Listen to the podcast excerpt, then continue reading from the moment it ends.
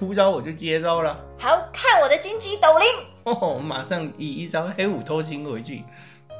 啊啊啊！哎，很没意思哎，之前还会让我两三招，现在一招就把我打死，是怎样？哦，你不知道黑虎偷心还可以追击顶心轴。不要再打我了，我已经内伤了，救命啊！快点救我！呃，CPR 人工呼吸。那 AED 拿来练习一下。那真的让我死了吧？好吧，来吧。还有什么招你就出吧。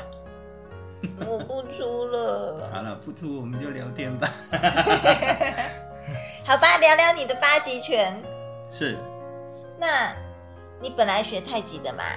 嗯。太极。怎么跑去练八级了呢？哦，我的学拳心历程应该这么说吧。我学老师不要你了吗？不是。打的太烂了吗？不是。还是你打的太好了？也不是。那是什么？这个真的是因缘巧合啦。嗯。那学拳的时候学太，因为我踏入太极拳传统武术的状态，然后跟着陈培仁老师一路练拳，那。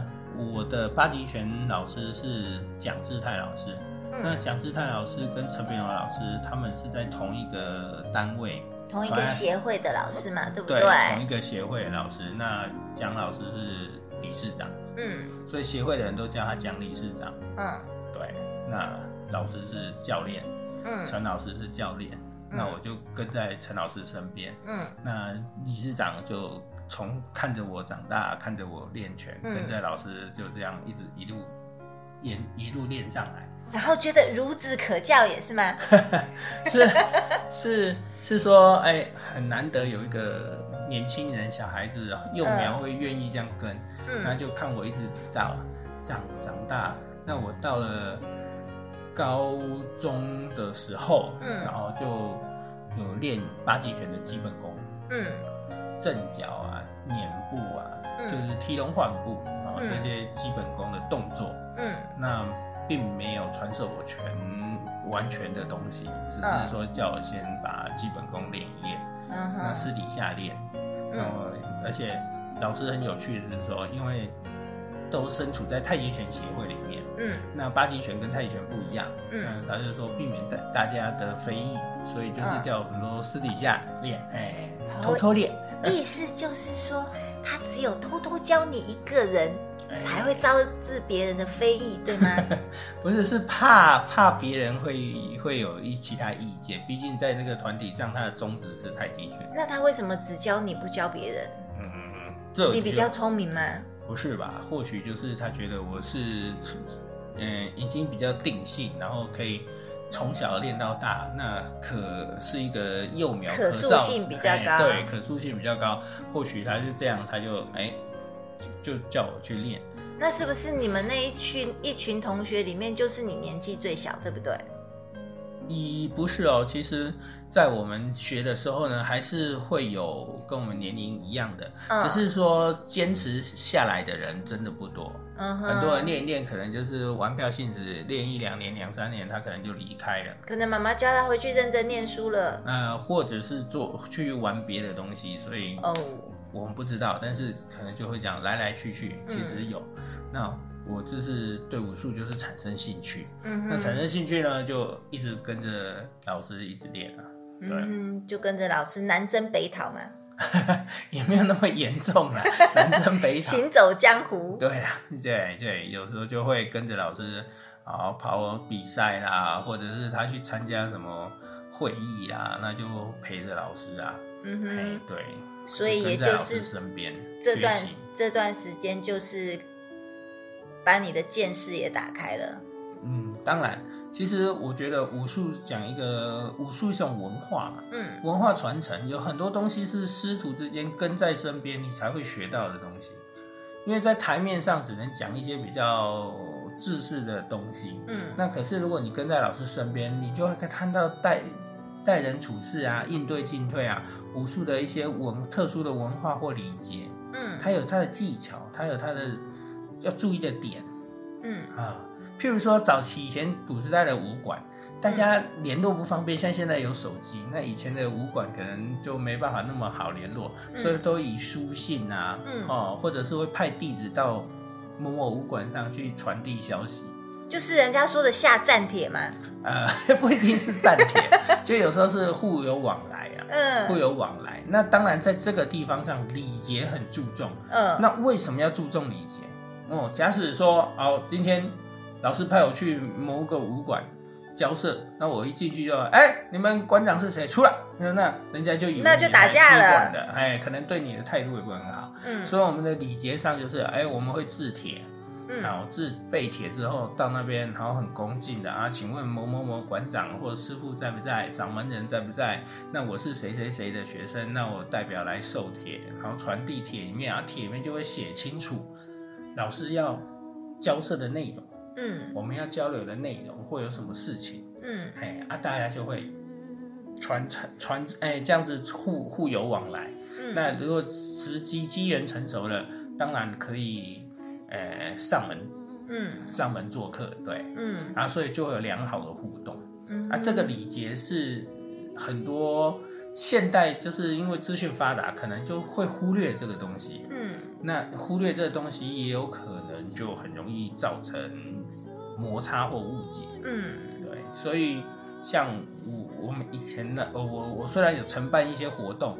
如果承办活动，事后那些掌门人或老师，他们还是会叫我们说，事后要补帖上去。嗯哼，就是完备那个程序就对了。对，然后以资纪念，我们曾经跟谁交流过，我们有是有往来这个证明，还有一个情分在那。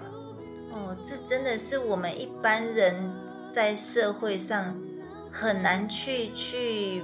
碰触到的一些东西，当然时代也不同了。嗯，跟我们一般生活上的那个应对进退，好像又是另外一个层层面的东西，这样子。对啊，因为以前的时间空间不一样啊，嗯，不能够像现在那么方便，嗯，对，所以就会有像我们背礼呀，嗯啊，就除了我们地铁以外，甚至要背礼，嗯，哎，背着礼，然后礼节完备，然后拿送送去，亲自送过去。然后在应对之应对进退之间呢，有时候呢，我们就会去学习到老师的应退的方法。嗯哦，有的上上者是客，哦，或者是上门是敌，哦，那那种时候应对的方式不同。嗯，甚至有时候你又不能矮了一截啊，你要学的怎么样不卑不亢。嗯哼，哎，什么时候是委婉拒绝，有时候是强力挡回去。就是会有很多很多很有意思的状态，这都是一种言教身教的。嗯哼所以为什么以前那个有做过徒弟的人都知道，真正像人家讲的我啥样，你跟在师傅边，你才会学到真正的东西。嗯，真的是除了教功夫，也教做人啦。哈。对对对，以以前的社会，就是像现在中国大陆也有点类似这样这样，他一个武术学校，嗯，他把学生。送过去那边就住在学校里了，嗯。啊，只有三大节日家长可以来看，或者是你可以回家过节，嗯，除此以外你就在学校生活，你就跟家里就脱离。那这样子的话，就你就不会去产生依赖的现象，嗯哼，你就要学着独立，嗯，哎，对，这这个就是有好有坏，对。那我们再回到刚刚八极拳的这个话题。所以你在高中的时候就开始接触了，对。所以那个时候练的就是入门的基本功，对，就常常入门基本功一两个月就把鞋底磨平了。可以跟我们聊一聊八级的特色吗？还是它的基本？因为我们一般人的认知好像它是一个比较神秘的拳种，是不是？是，那是因为我们从明清以以来。哦，八极拳是皇宫用、侍卫用的武术。嗯，那因为是这样，那我们怕外界的人去学习或者是研究，嗯，可能以后会对我们的皇帝啦、就重臣啊或元首这些会产生诶攻击，就是会怕他怕这个拳被破解，嗯，所以就会比较神秘一点，不是随便便便轻易外传。就是怕人家找到他的弱点，所以他的那个侍卫的功能就会被削弱。对，对，对，对，所以就是通常都是，所以就是密不外传。就会比较神秘感了、嗯但哼，实实际上，其实说穿了，也不过就是一门武术啊。嗯哼，对，只是每一门武术都有它的特色特点。嗯那八极拳它就是讲求崩汉突击，嗯好、它就比较近身短打，比较剽悍。好、所以嗯，自然而然就会，这个就是它的拳风。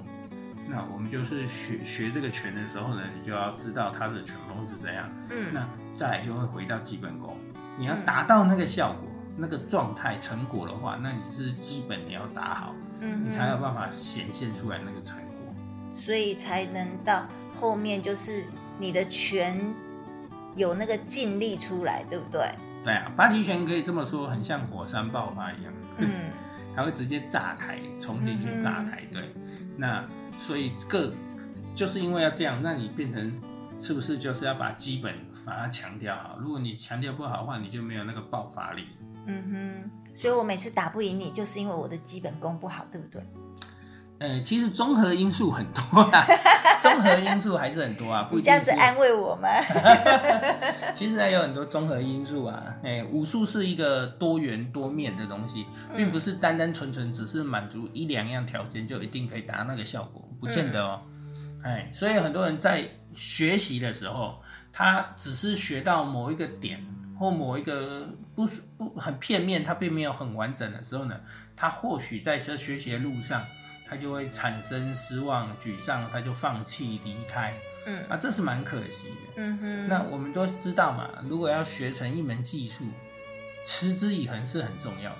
嗯哼，对，但是还是要透过正确的学习方法，嗯哦，这样才会事倍功半。嗯哼，对，哦，不要傻傻傻学傻练，也不知道自己在练什么，也练不出个什么名堂。嗯哼，对，哦，这是师徒之间都需要努力。嗯，好像听说，自从你学了八极拳以后，你发生过蛮多的趣事，对吗？其其实也不是趣事啊，是说，呃，我觉得练拳哦，会基本上我们会壮大自己的胆识、嗯，胆气啊。然后那我们有这胆识、胆气，呃，在面临状况的时候呢，可能就比较不会畏缩，嗯就会比较敢勇于面对它。就是会让自己比较有勇气去面对问题，对对对对，就是我也没有在怕的啦。就是这样子啊。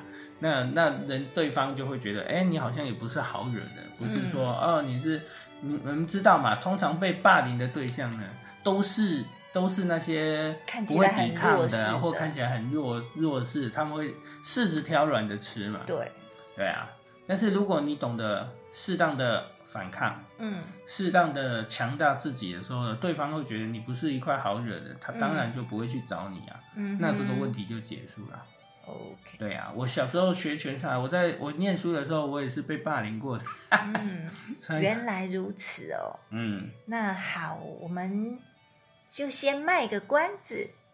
老师学拳以后遇到过些什么有趣的事情？那我们就下回分解喽。好，拜拜。拜拜。